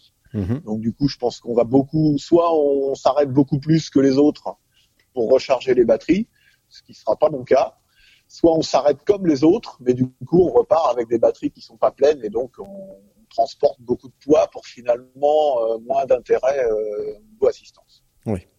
Mais donc on sera, je crois, 5 participants en vélo électrique et il doit y avoir 14 participants en, en vélo ultra ultra cycling. D'accord. C'est quoi ton vélo électrique Les autres qui sont en vélo? Alors moi, mon vélo électrique, c'est un cube agri avec Mhm. un moteur Fazua, Ouais. donc une toute petite batterie de 150 Wh, mais du coup un vélo qui est pas trop lourd. Alors pas trop lourd. euh, je m'attendais à moins que ça. Le vélo par lui-même euh, doit faire euh, 13 kg 5. Mhm. Euh, donc ça fait déjà euh, bien 5 kilos de plus que mon vélo habituel.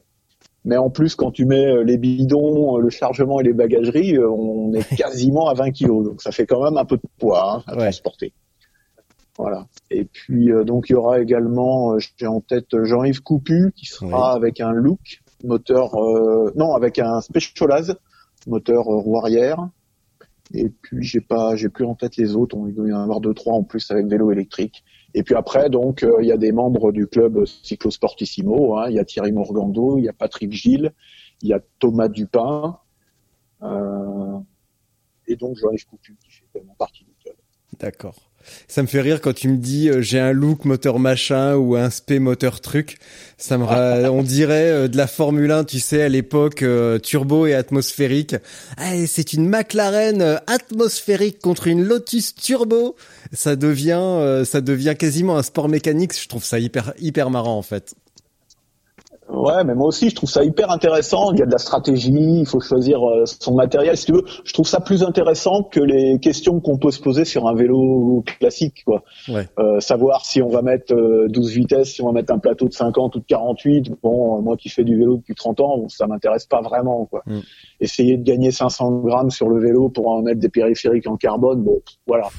Là, je pense qu'avec le vélo électrique, il y a vraiment un intérêt technologique, il y a vraiment une stratégie, il y a vraiment quelque chose de nouveau euh, qui me motive bien. En tout cas, voilà, ça Mm. m'intéresse de savoir euh, comment on peut essayer de, de se comparer avec des vélos classiques. Quelle est la stratégie qu'on va mettre en place Il y a des inconvénients avec le surpoids, il y a des avantages, c'est euh, dans les côtes et dans le vent de face de pouvoir être un peu aidé.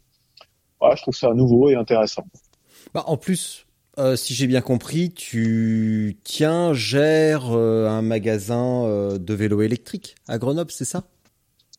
Ouais, c'est ça. Ouais, ouais. Ouais. Alors, bah, c'est un peu le, le- le même principe, c'est-à-dire que je travaille depuis 30 ans dans le vélo, j'ai géré des magasins, j'ai travaillé dans des enseignes, j'ai été chef de produits vélo, chef de marché vélo, Mhm. j'ai visité des usines un peu partout dans le monde, donc voilà, je connais bien le marché du vélo. Ouais.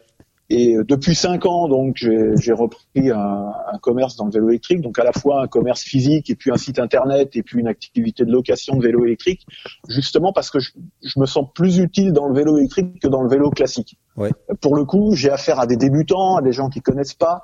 Il y a des vrais choix technologiques intéressants, des vraies différences entre les marques, les moteurs, les marques de vélo. Ah, c'est très dynamique, ça bouge beaucoup, ça évolue très vite. Donc euh, vraiment, moi, ça me passionne tout ce, ce marché du vélo électrique.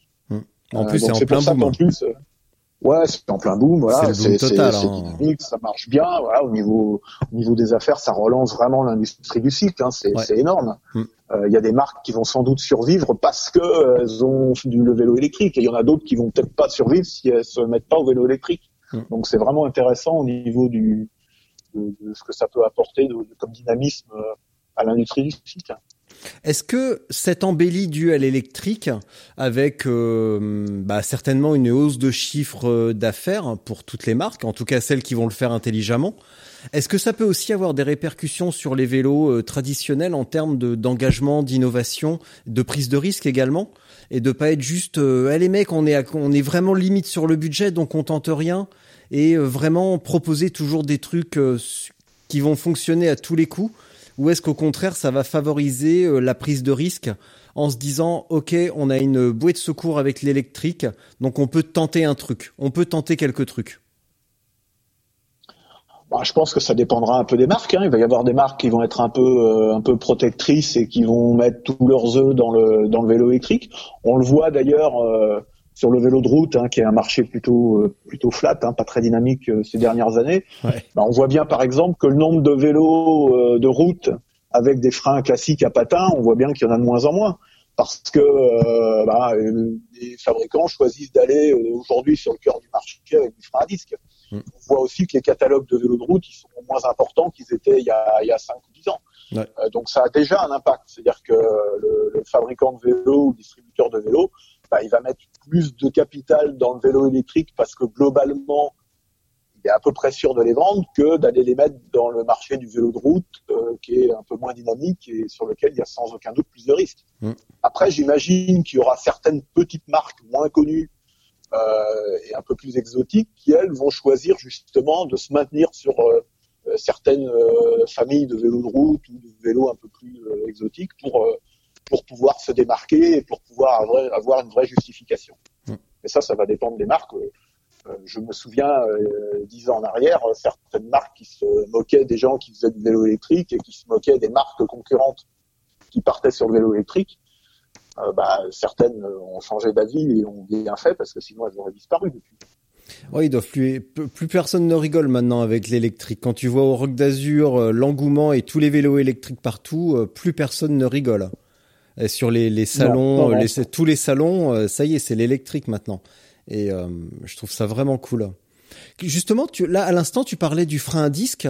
J'ai l'impression que les, les marques poussent le frein à disque, mais que les utilisateurs ont encore du mal, ont, euh, ont encore du mal à aller vers le frein et qu'ils trouvent tout un, toutes sortes de justifications pour ne pas y aller entre euh, le gain, euh, la perte de poids, alors qu'on va perdre bah, quasiment rien, et qu'il faudrait mieux arrêter l'apéro et perdre 4 kilos aisément plutôt que se demander si on perd 300 grammes sur son vélo.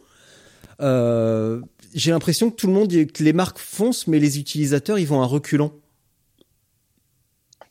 Alors c'est un vaste débat. Hein. On peut voir fleurir dans les forums des discussions à n'en plus finir sur le frein à disque. moi, mon avis en tant qu'ancien chef de produit, c'est que c'est jamais la marque qui impose un produit au client qui n'en veut pas. Ça, ça marche pas. C'est dans les rêves. Euh, le boulot d'un chef de produit, c'est de proposer le vélo qui convient à l'utilisateur. Et s'il se trompe de couleur, de type de frein mm. ou de matériaux du cadre, euh, il va se planter. Et c'est pas les marques qui poussent les vélos euh, sur les, dans les magasins, c'est l'inverse. C'est la demande des clients qui remonte au chef de produit qui va définir son vélo en fonction de la demande. C'est comme ça qu'on doit travailler, en tout cas, quand on est un chef de produit. Mhm. Et je ne crois pas non plus à la réunion entre euh, Monsieur Cannondale, euh, Monsieur Specialized ou Monsieur Lapierre, qui se retrouvent autour d'une table et qui se disent oh bah tiens on va pousser le frein à disque parce que ça va nous permettre de revendre des vélos etc. Je ne crois pas que ça puisse exister. Il y a une demande du marché. Pas de théorie du complot donc. Non, j'y crois pas. Écoute, il y, y, a une concurrence qui est tellement sévère euh, pour les avoir fréquentés tous, euh, ils se regardent en chien de faïence sur les salons. Euh, il y a une concurrence qui est absolument terrible. J'imagine pas une entente entre les différentes marques. Et je peux te dire qu'en tout cas, de 30 ans passés dans le vélo, j'ai jamais vu ça. Hein. Hmm. après, sur le, le, frein à disque, je pense simplement qu'il y a une, une différence entre la demande du marché, du mass market, et la demande des pratiquants pointus je pense que le frein à disque, en fait, aujourd'hui, c'est une demande du cyclotouriste et du cycliste moyen. Parce que le VTT, il marche à frein à disque, que les voitures, ça marche à frein à disque. Bah, tout ce qui freine bien, ça a du frein à disque. Mhm. Euh, simplement, aujourd'hui, il y a une partie des, des, pratiquants qui sont des pratiquants plus pointus, peut-être plus historiques, plus anciens, des compétiteurs, qui eux estiment ne pas avoir besoin du frein à disque. Et j'ai pas d'avis là-dessus, c'est pas indispensable. Moi, j'ai un vélo en frein à disque et j'en ai un qui a pas de frein à disque je peux faire du vélo avec les deux. Il y a des avantages techniques, euh, de poids, etc. Euh, avec l'une ou l'autre des, deux pratiques. Mais euh, je crois surtout que c'est la mass market qui demande à avoir du frein à disque et qu'aujourd'hui, dans un magasin où tu vends un vélo à 2 ou 3 000 euros, c'est pas possible de pas avoir de frein à disque parce que les clients qui vont rentrer vont vouloir du frein à disque. Mais qu'en revanche, il y a encore une petite résistance de certains pratiquants comme j'ai connu la même résistance à une époque quand le, quand le frein à disque arrivait sur le VTT, tu avais encore des gars qui roulaient avec du V-brake euh, pendant des années, hein, et voilà, et ça pose pas de problème. Et les deux peuvent continuer à fonctionner ensemble. Simplement aujourd'hui, euh, bah, les marques doivent faire un choix. Et j'imagine que les chefs de produits, quand ils doivent proposer des vélos en frein à disque ou en frein à patin, bah, ils jouent la sécurité en proposant du frein à disque, quitte à se séparer d'une partie euh, plus haut de gamme de, de clientèle euh, qui mmh. recherche toujours du frein à patin. Mais je ne crois pas en tout cas à, une entente ou au fait de vouloir pousser le, frein à disque. D'ailleurs, les marques euh, vont pas gagner beaucoup plus d'argent en vendant des, des, freins à disque plutôt qu'en vendant des freins à patin. Ceux pour qui ça aura un intérêt, c'est plutôt les magasins, parce que les magasins, ils auront plus d'entretien à faire sur du frein à disque que sur du frein à patin qu'on peut régler soi-même, on peut mmh. changer un cadre soi-même. Euh, faire une vidange, changer des plaquettes, faire un réglage de frein à disque, c'est plus compliqué. Et donc ça donnera un peu plus de travail aux, détaillants. Mais en l'occurrence, je crois pas que c'est le, faible gain de vente d'un vélo avec frein à disque pour la pierre ou pour Specialized, c'est pas ça qui va changer du tout au tout les résultats d'entreprise. Je pense qu'ils préfèrent se consacrer au vélo électrique plutôt que se poser ce genre de questions. Bah, là, tu me dis, il y a une, une enfin, pas une réticence, mais les, les, les utilisateurs euh, historiques, les plus anciens, les plus expérimentés, euh, rechignent un petit peu au disque. Il y a eu la même chose avec le casque rigide et les, les pédales automatiques. Et on voit même encore aujourd'hui des, des, mecs en pédale, en pédale à cale-pied. On en voit encore. Ouais, on en voit encore. Voilà, il peut, on peut avoir ses habitudes. On peut. Et je crois aussi que dans toutes les, les conditions aussi euh, sont variables. Les conditions d'utilisation du vélo font qu'on va avoir intérêt à avoir un frein à disque ou pas. Euh, par exemple, quand je vais faire un parcours très montagneux et qu'il peut pleuvoir, bah, j'ai aucun doute qu'il faut que je prenne mes freins, mon vélo à frein à disque. Voilà, aucun doute. Par contre, euh, si je fais euh, euh, Vierzon, euh, Clermont-Ferrand euh, en vélo, j'ai pas nécessairement besoin d'avoir un frein à disque et je vais faire euh, essentiellement du plat. Bah, un frein à patin conviendra parfaitement. Mm.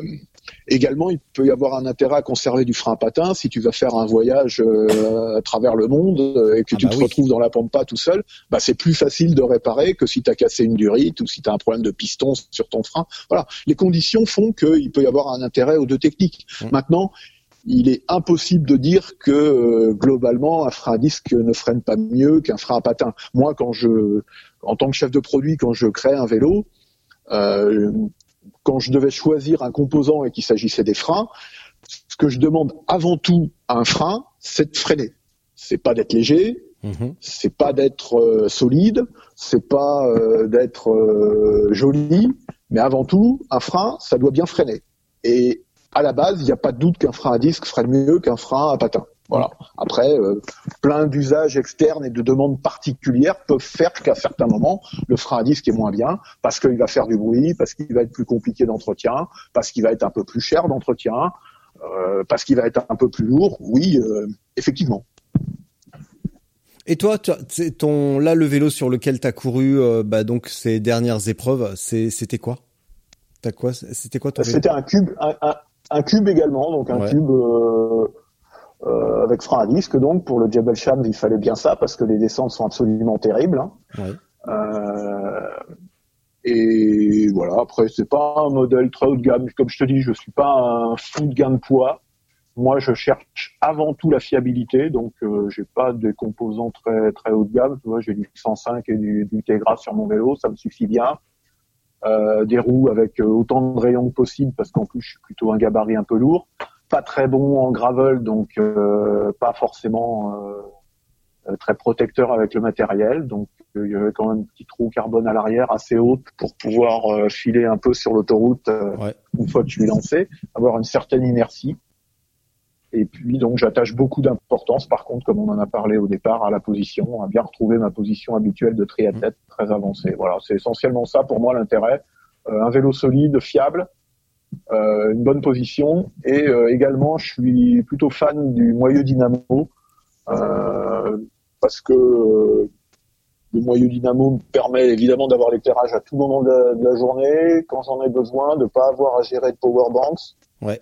Et également, il me permet de recharger mon GPS et de recharger mon téléphone. Donc, je suis parfaitement autonome euh, en termes énergétiques. Et ça, pour moi, c'est important parce que euh, j'ai parfois du mal quand je suis fatigué à me concentrer sur plein de choses à la fois. Et donc, je préfère qu'au niveau éclairage, au niveau recharge des différents composants, euh, que ça, ce soit assez simple et facile à faire. Si je devais penser euh, toutes les trois heures euh, à recharger quelque chose, ça me compliquerait la vie.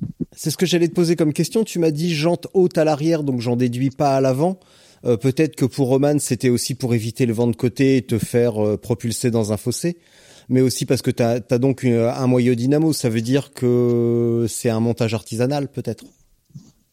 Ouais, c'est un montage artisanal que j'ai fait moi-même, une petite jante d'été. Euh, pas en pas en carbone parce que ça n'avait pas beaucoup d'intérêt, que je cherchais plutôt la fiabilité. Ouais. Euh, euh voilà. Donc 30 36 rayons, tu vois, j'ai même pas cherché à l'alléger. Je veux que ce soit costaud, je veux pas d'ennui. j'ai plutôt confiance en mes capacités physiques en fait. je sais bien m'entraîner, je passe du temps à rouler, j'ai confiance dans mes qualités physiques et donc ce que je veux, c'est pas être embêté techniquement et pouvoir arriver au bout. Voilà. Donc je préfère euh, perdre un peu de temps en ayant un vélo un peu lourd, pas forcément très aérodynamique, mais euh, mais qui va être solide et qui va pas me jouer de mauvais tours. Ok. J'aimerais, si tu le permets, qu'on revienne euh, sur le sommeil. Et j'aimerais que tu me parles de ce côté peut-être déterminé à ne pas dormir sur une épreuve pour aller le plus loin possible et l'emporter. Est-ce que dans la vie quotidienne, tu es un gros dormeur ou qu'au contraire, tu dors très peu? Et si tu es un dormeur, comment, dans quel état d'esprit tu te mets pour te dire sur cette épreuve, je ne dors pas pendant deux jours? Parce que je rappelle que tu as remporté Oman en 43 heures, 42 heures? Ouais, 43h30, ouais. Voilà. Ce qui veut dire pas de sommeil ou très peu. Euh, dans quel état d'esprit tu te mets? Et si tu as dormi, est-ce que tu peux me raconter ta stratégie de sommeil à Oman ou sur la RAF et l'état d'esprit de motivation, de détermination que tu mets en place pour atteindre cet objectif Ouais, alors je suis pas un gros dormeur. En règle générale, je dors 7 heures par nuit. Par contre, j'aime bien dormir de façon très régulière. J'essaie de me coucher toujours à peu près à la même heure et de me réveiller à peu près toujours à la même heure. Je suis quelqu'un d'assez euh, d'assez carré avec ça parce que aussi je m'entraîne tous les jours et que je roule tous les jours, donc ça ça nécessite de bien récupérer. Mhm. Euh, après sur Oman, donc j'ai pas dormi du tout, c'était prévu. J'ai aucun problème normalement à pas dormir euh, sur des périodes aussi longues. Paris-Brest-Paris que j'avais fait en 46 heures, j'avais pas dormi non plus à l'époque. Donc sur deux jours, ça passe. En fait, c'est plutôt une question de nuit globalement. C'est-à-dire que deux nuits, ça passe.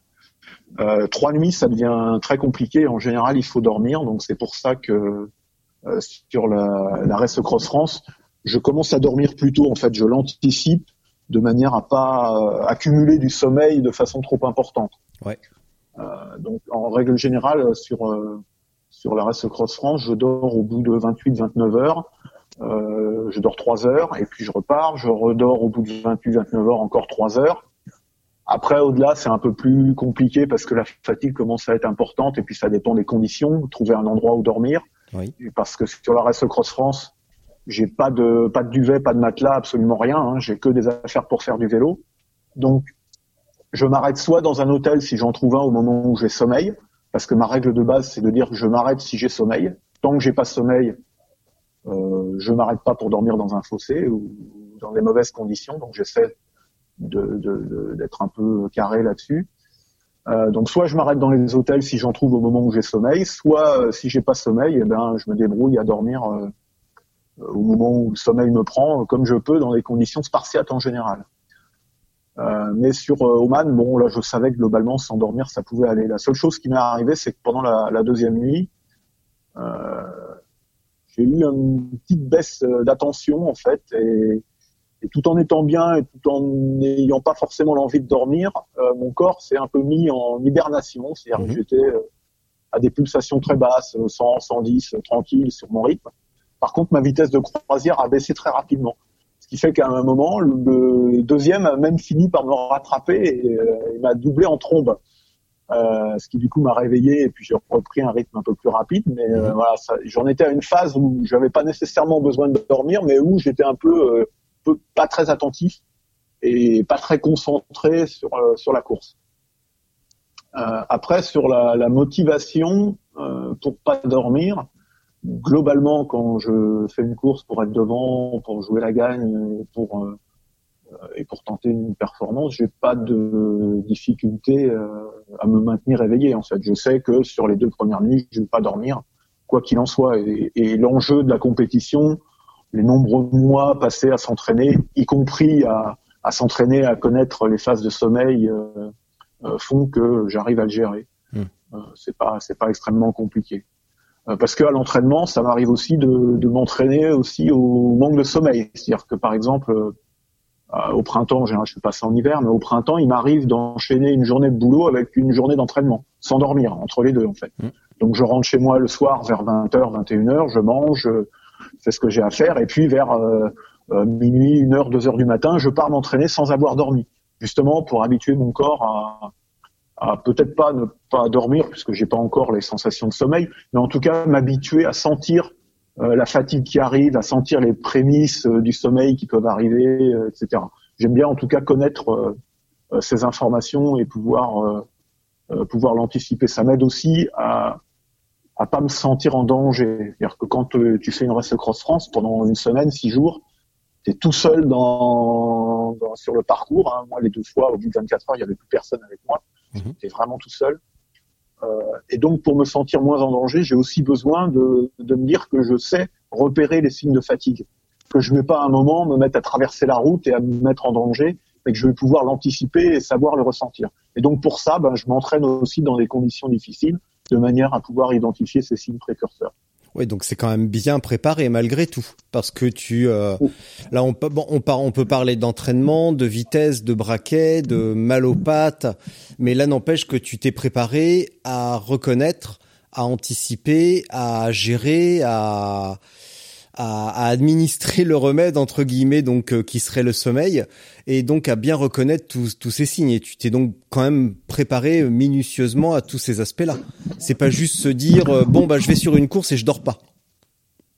Ah non non mais bien sûr hein, non mais moi c'est ça qui me plaît dans cette discipline et dans le fait de le préparer de façon compétition. Euh, c'est justement aussi de m'y préparer sur tous les aspects. Effectivement, j'apprends à, à, à, gérer le sommeil, j'apprends à gérer la nourriture aussi. Hein, c'est quelque chose que je fais beaucoup. Hein. Euh, euh chaque année, je fais des dizaines et des dizaines d'hypoglycémies. Je vais exprès jusqu'à l'hypoglycémie pour la sentir arriver et pour arriver à y parer le plus rapidement possible. Ça fait aussi partie de mon entraînement. Mm. De la même façon que je vais, euh, je fais parfois des régimes alimentaires pour obliger mon corps à fonctionner en lipolyse. C'est aussi des choses que j'ai testées.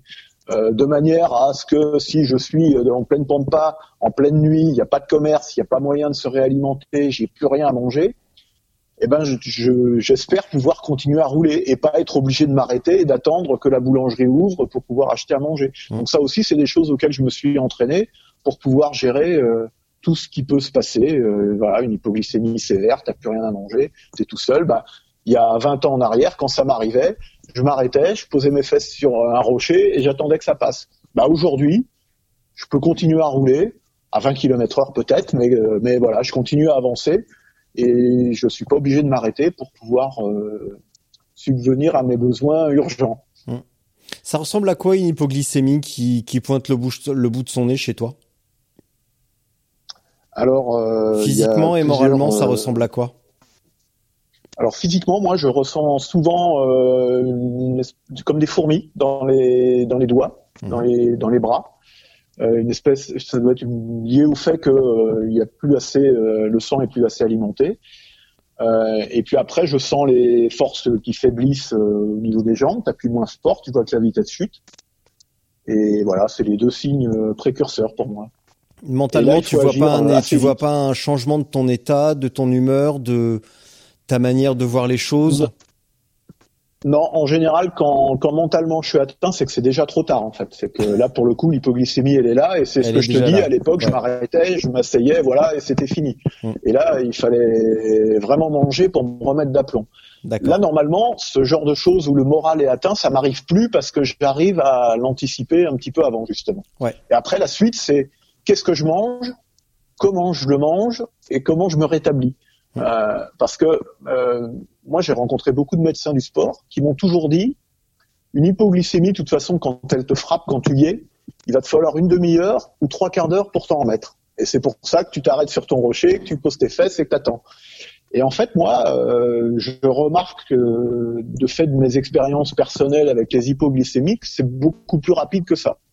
C'est-à-dire qu'au moment où je sens les, les premiers signes précurseurs, si j'avale un gel, dans les 3 à 4 minutes qui suivent, je peux commencer à réaccélérer et à repartir. Ça va finalement beaucoup plus vite. Alors peut-être que c'est un effet placebo, je ne saurais pas le dire, je suis pas médecin, j'ai pas fait les recherches, mais en tout cas c'est beaucoup plus rapide que ce que j'ai toujours entendu dire par les entraîneurs ou par les médecins. Mais il faut sans doute pour ça ne pas être déjà profondément inscrit dans l'hypoglycémie et plus rien avoir. C'est les premiers signes précurseurs qui permettent de réagir rapidement et de s'en remettre. Et quand tu es dans ton, dans ton hypo et que tu avales un gel, tu remanges un petit, tu, tu continues à remanger un petit peu derrière ou pas trop longtemps après, ou tu restes comme ça parce que le principe du gel justement, c'est de t'amener un shoot de sucre. Donc forcément que euh, quasiment instantanément, tu te sens bien. Mais tu peux aussi avoir une chute derrière, une rechute, on va dire. Oui, oui, bien sûr. Bah après, le principe, c'est de dire qu'il va falloir continuer à prendre son, à reprendre son rythme. Hein. L'hypoglycémie peut arriver parce que euh, un moment d'inadvertance, t'es dans un col, dans un col où t'es à 10 ou 12 à l'heure, euh, qui est très dur. Eh ben, euh, t'as pas envie d'aller mettre la main dans la poche. Parfois, voilà, c'est juste une économie, un peu de fainéantise. Mmh. Et puis t'attends trop, et puis voilà, l'hypoglycémie arrive. Euh, donc bah après, si tu reprends ton rythme régulier de un gel toutes les demi-heures ou tous les trois quarts d'heure, bah voilà, ça va, ça va pouvoir passer. Il n'y aura pas de conséquences. Donc tu as quand même un rythme régulier. plus rien à manger. Oui. Ah oui, bien sûr, bien sûr. Alors sur le sur les, les courses en général, moi, quand il s'agit de courses de deux ou trois jours, je fonctionne globalement qu'avec du liquide et du gel. J'ai pas de barre de céréales, pas de choses à manger. Par contre, si c'est au-delà de trois jours, oui, là, euh, l'alimentation classique, on va dire, euh, va, va revenir. Et donc, sur la Cross France, classiquement, bah, c'est les boulangeries. Hein. Dès que je vois une boulangerie, je m'arrête, j'achète deux, trois viennoiseries, un gâteau, et puis, et puis voilà. Parce que, parce que là, je peux pas emmener suffisamment de gel euh, ou de boissons énergétiques pour, pour euh, durer une semaine. Sur euh, Oman, par exemple, t'emmènes combien de gel? Alors sur Oman, c'était encore une fois, c'était un test. Euh, J'aime bien euh, tester des nouvelles choses. Sur Oman, ma volonté était de pas m'arrêter mais de pas m'arrêter au moins pendant les 400 premiers kilomètres, donc jusqu'en haut du Djebel Shams. Mhm. Euh, et donc j'ai emmené avec moi deux kilos et demi de gel et de miel liquide. Je n'avais que ça, donc j'avais un sac à dos rempli de consacré, kilos et demi de gel et, de miel. Voilà. Et quand t'as eu vidé le sac, t'as fait quoi? T'as largué le sac ou tu l'as rempli avec euh, avec des falafels? Eh ben écoute, en fait, je l'ai jamais vidé complètement. C'est-à-dire que j'ai fini euh, la course avec quatre gels. Donc il m'en restait encore. Mm. En fait, je me suis arrêté euh, seulement au point de contrôle où j'ai dû prendre un café, mais j'ai pas pris à manger. Donc il y avait deux points de contrôle. Il y avait, j'ai rien pris à manger. Et je me suis arrêté une fois avec euh, Clément Mahé quand on était en tête de la course, où on s'est arrêté à une station. On a dû, on a dû prendre de la boisson. Moi, j'ai pas pris à manger non plus. Et puis une fois dans une station-service à 100 bandes de l'arrivée pour reprendre des gâteaux que finalement j'ai pas mangé parce qu'ils étaient infects. Euh, voilà, mais donc j'ai fait toute la course avec mes deux kilos et demi de, de gel et de miel dans le dans le sac. Voilà. Je me suis arrêté que pour l'eau et, le ravitaillement liquide, mais pas pas pour du, de l'énergie. Ouais. Tu verras quand... en avoir pour 400 km. Tu verras quand je vais balancer l'épisode, j'ai pris la, la, photo où tu es sous la tente après l'arrivée sur le dos, avec juste ton téléphone à la main et au, bout du rouleau. À, à ce moment-là, tu étais dans quel état quand t'as passé la ligne et que cette photo a été prise, qui sera donc la photo de couverture de l'épisode? À ce moment-là, je suis dans un état vraiment lamentable. Lamentable parce que parce que la fin de course a été très très dure. Euh, il a fait très très chaud. Euh, je crois à peu près jusqu'à 45 degrés. Hein, donc euh, vraiment, moi, j'étais pas préparé à ça. Je savais qu'il allait faire chaud, évidemment. Euh, quand tu vas à Oman à cette période-là, tu te doutes qu'il peut faire chaud. Mmh. Mais à ce point-là, je m'y attendais pas. Et j'ai passé les deux, trois dernières heures dans cette chaleur, avec en plus le dernier gravel qui était difficile. J'étais vraiment fatigué. Et donc quand je franchis la ligne, évidemment, je suis soulagé d'avoir gagné, d'avoir rempli les objectifs, c'est beaucoup d'entraînement, c'est beaucoup de temps passé. Donc il y a ce soulagement. Le soulagement aussi de pouvoir prévenir les proches, parce que tu as toujours euh, les proches qui s'inquiètent, qu'est-ce que tu fais? En plus, comme je suis sur allure course, bah, je prends pas le temps de m'arrêter, de leur envoyer de SMS, de les prévenir. Donc il y a simplement la balise qui leur permet de voir que j'avance et que je suis toujours euh, en mouvement, mais j'avais quand même hâte d'appeler tout le monde pour dire tout va bien, euh, j'ai terminé et je suis à peu près en forme. Mais par contre, physiquement, j'étais vraiment, vraiment au bout. Ouais. J'ai rarement été aussi loin euh, sur une course que, que sur Oman parce que la chaleur était terrible, les pentes étaient terribles.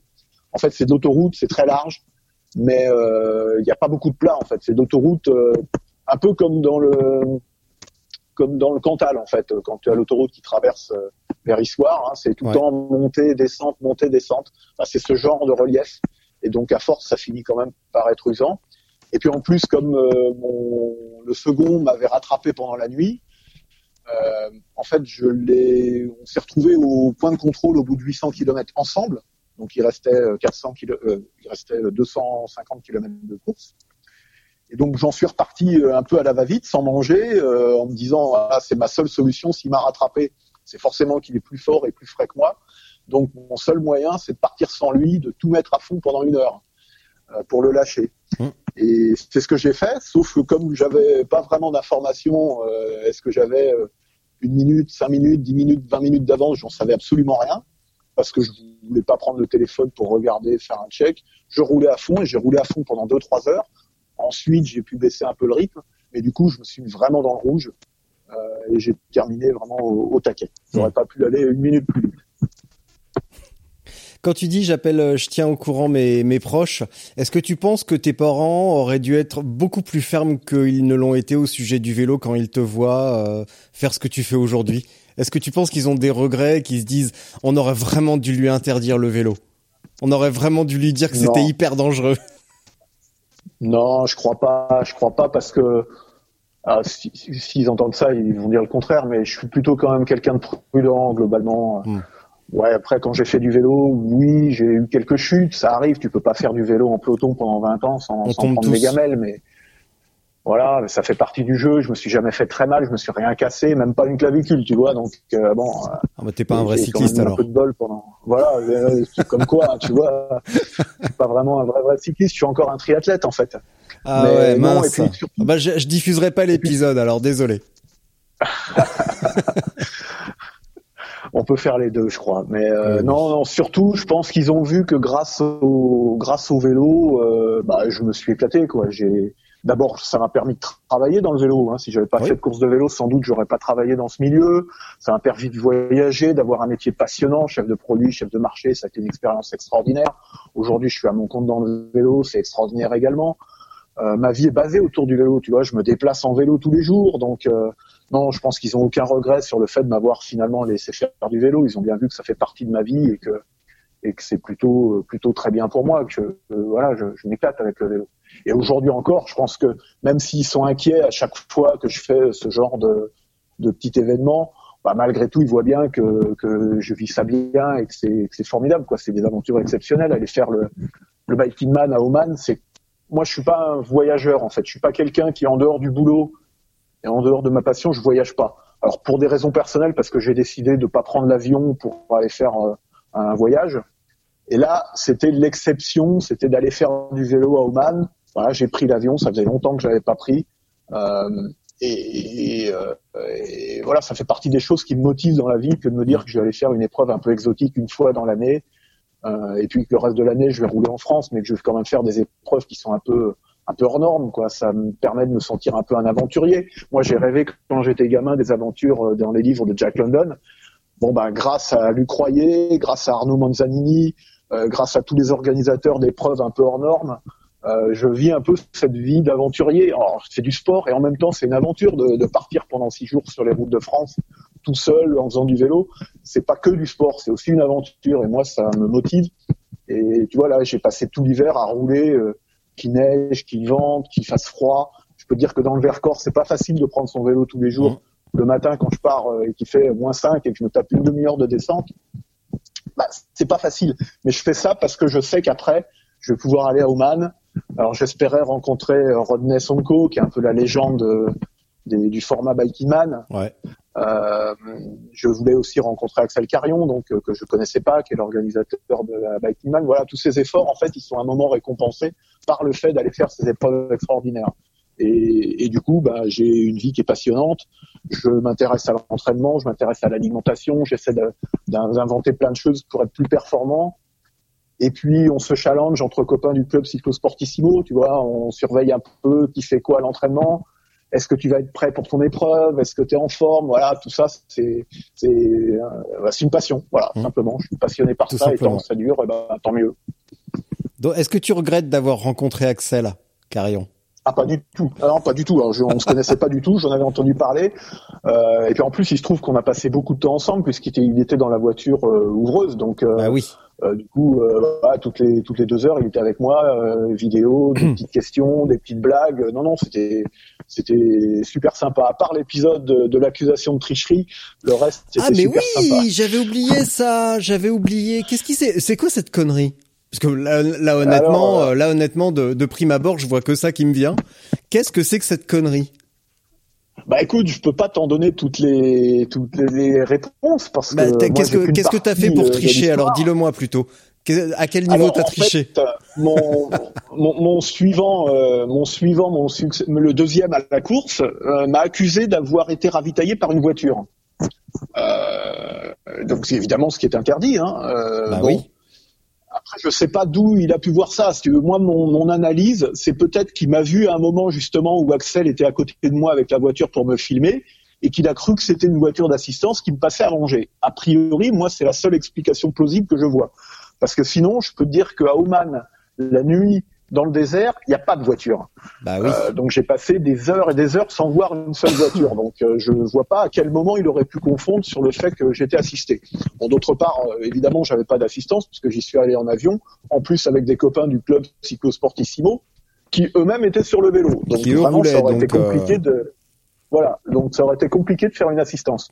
En tout état Hmm. de cause, euh, à 150 bornes de l'arrivée, Axel arrive avec la voiture et me dit Écoute Laurent, on a un problème. Alors je, dois à ce moment-là rigoler parce que je pense qu'il va me raconter une blague comme il m'en a raconté euh, 10 ou 15 pendant la course. Et en fait, il me dit non, non, mais sérieux, il y a ton, ton poursuivant qui t'accuse d'avoir eu une assistance illicite par une voiture. Euh, donc je lui dis bah écoute, c'est pas possible, j'ai pas de voiture, je suis venu tout seul en avion. Euh, en plus, j'ai pas besoin de ravitaillement puisque comme tu peux le voir, j'ai mon sac qui est rempli de nourriture. Pour le coup, tout le monde avait vu que je partais avec un sac de 2 kg et demi de nourriture, donc j'avais pas besoin qu'on me ravitaille. Mm. Mais il me dit, bah écoute, euh, est-ce que ça te dérange si on s'arrête pour que je fouille ton sac? Bah, Je dis, bah écoute, non, ok. Donc on s'arrête et il a fouillé mon sac. Bah, il a trouvé la nourriture que j'avais emmenée depuis le départ, que je m'étais traîné déjà pendant euh, 800 ou 900 kilomètres. Et puis, et puis voilà, et puis c'en est resté là. Mais c'est vrai que j'ai eu un peu de mal à comprendre euh, ce qui avait pu amener à cette accusation euh, farfelue pour le coup. Est-ce qu'on peut pas mettre ça simplement sur le compte de la fatigue, de la chaleur et de la soif? Plutôt Alors, que sur sûr, un quelconque euh, mauvais esprit. Ouais, non, non, mais en tout état de cause, moi je connaissais déjà de nom euh, Hans Niffler, hein, qui est quelqu'un qui fait du tracyclisme depuis très longtemps, qui a fait la rame, qui est très fort, euh, et c'est d'ailleurs une de mes fiertés d'avoir pu euh, faire euh, avoir cette concurrence avec lui sur cette course. Donc je lui en veux pas du tout. Évidemment qu'il était fatigué, évidemment qu'il a pu confondre la voiture de de- d'Axel euh, et penser que c'était une assistance. Hmm. On est dans une course, on a les nerfs à fleur de peau, on était dans la deuxième nuit, donc forcément fatigué. Donc il a pu confondre et je lui en veux de toute façon pas du tout. Mais effectivement, c'était pour moi une surprise d'être accusé de, de, de ravitaillement illicite alors que ça, je me trimballais depuis 1000 bornes de kilos et demi de, de nourriture. Ouais, pour le coup, ouais, c'était marrant. Est-ce que ça en est resté là ou est-ce que il a continu, continue à répandre sa bile euh, partout après? Ou est-ce que euh, Ah, écoute, avec la, aucune- la- avec la fatigue, euh, avec la, la récupération, il s'est dit bon euh, bah peut-être pas finalement? Ou est-ce qu'il a continué? Écoute, Non, t'en sais rien? Alors, non, on n'en a pas discuté en fait avec euh, Hans parce que de toute façon, il parlait pas anglais et moi pas allemand. Donc euh, il est suisse, hein, il est suisse allemand, donc il parle pas un mot d'anglais, donc on Oh. n'a pas pu en discuter nous-mêmes. C'est pour ça qu'au contrôle, il est resté pour le dire aux assistants parce que personne parlait non plus allemand et que lui parlait pas anglais. Mhm. Et donc du coup, à l'arrivée, on n'en a pas forcément discuté. Moi, je voulais pas euh, euh, m'imposer pour aller euh, chercher les ennuis. Pour moi, Mhm. c'était clair. J'avais pas triché, j'avais pas de doute là-dessus. Ouais. Bon, bah, moi, je lui en veux pas. J'espère qu'il m'en veut pas non plus et qu'on pourra euh, refaire une compétition dans un bon esprit. D'autant plus qu'on doit peut-être se retrouver dans quelques semaines euh, sur le Bikeman Corsica s'il n'est pas annulé d'ici là. Du coup, tu me coupes un peu l'herbe sous le pied, mais euh, cette année, à part ce, ce truc un peu exotique euh, en vélo électrique, tu vas faire quoi? Alors donc, euh, Bikeman Corsica, s'il est maintenu fin avril, début mai. Hein, Ouais. Euh, parce que euh, alors j'y vais là-bas pour deux raisons. D'abord pour défendre mon maillot de leader au Biking Man, puisque c'était la première épreuve à Oman, donc je veux pas abandonner le maillot sans combattre, Oui. tout en sachant que j'irai pas, quoi qu'il en soit, j'irai pas faire les autres parce qu'après ça fait trop de voyages, c'est trop loin, euh, voilà, je peux pas les faire tous. Donc j'irai quand même défendre mon titre. Et surtout, euh, j'y vais aussi pour euh, essayer de rouler avec Rodney Stonko, qui finalement n'était pas Oman après s'y être inscrit. Euh, moi, j'avais, j'y allais vraiment là-bas aussi pour ça, parce que ce mec est une légende et que je voulais rouler avec lui. Et donc, j'espère le, le retrouver encore. J'espère que tout se passera bien pour Mm. pouvoir faire euh, quelques kilomètres avec lui et en apprendre un peu sur euh, sur ce bonhomme. Et puis après, donc la Corse, euh, il y aura inévitablement la, la BTR. Mhm. que, voilà, qui pour moi est une habitude. Euh, et puis après, alors j'ai un gros projet sur fin juillet, sur d'abord début juillet, la Route du Diable, qui est organisée par Oui. Pascal Bride, qui est une nouvelle épreuve. On en a beaucoup parlé avec Mmh. Jacques et j'avais mis toutes les infos euh, relatives à cette épreuve dans l'épisode avec Jacques. D'accord. Alors là, ça va être une super épreuve parce que Pascal Bride, c'est un ultracycliste de longue date puisqu'on a quasiment commencé ensemble. Et c'est quelqu'un qui est très pointilleux sur les organisations, donc j'ai pas de doute que ça va être au top pour les Mhm. participants. Cool. Euh, donc j'irai là-bas euh, pour me faire plaisir et pour rouler avec les copains du club, pas dans un esprit de compétition par contre. Euh, je veux pas être chrono, j'y vais en fait pour tester encore des solutions pour le challenge suivant. Euh, le challenge suivant qui pourrait être, mais c'est pas encore sûr, la, la Norscape 4000. Mhm. Je suis inscrit. Euh, J'ai envie d'y aller pour faire la course, hein, pas pour faire la balade si je vais à celle-ci par contre.